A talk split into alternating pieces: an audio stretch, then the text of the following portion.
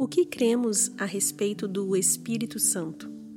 Que Ele é Deus, coeterno com o Pai e o Filho, e que Deus o concede irrevogavelmente a todos que creem. João 14, 16 e 17 diz: E eu rogarei ao Pai, e ele vos dará outro consolador, a fim de que esteja para sempre convosco, o Espírito da Verdade que o mundo não pode conhecer porque não o vê, nem o conhece.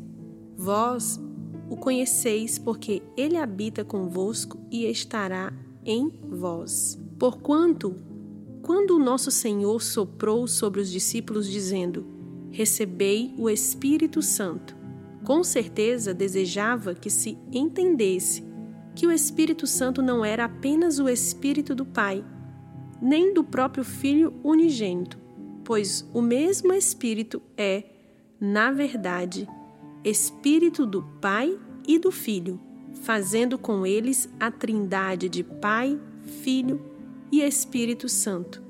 Não uma criatura, mas o Criador. Esse foi o comentário de Agostinho de Pona.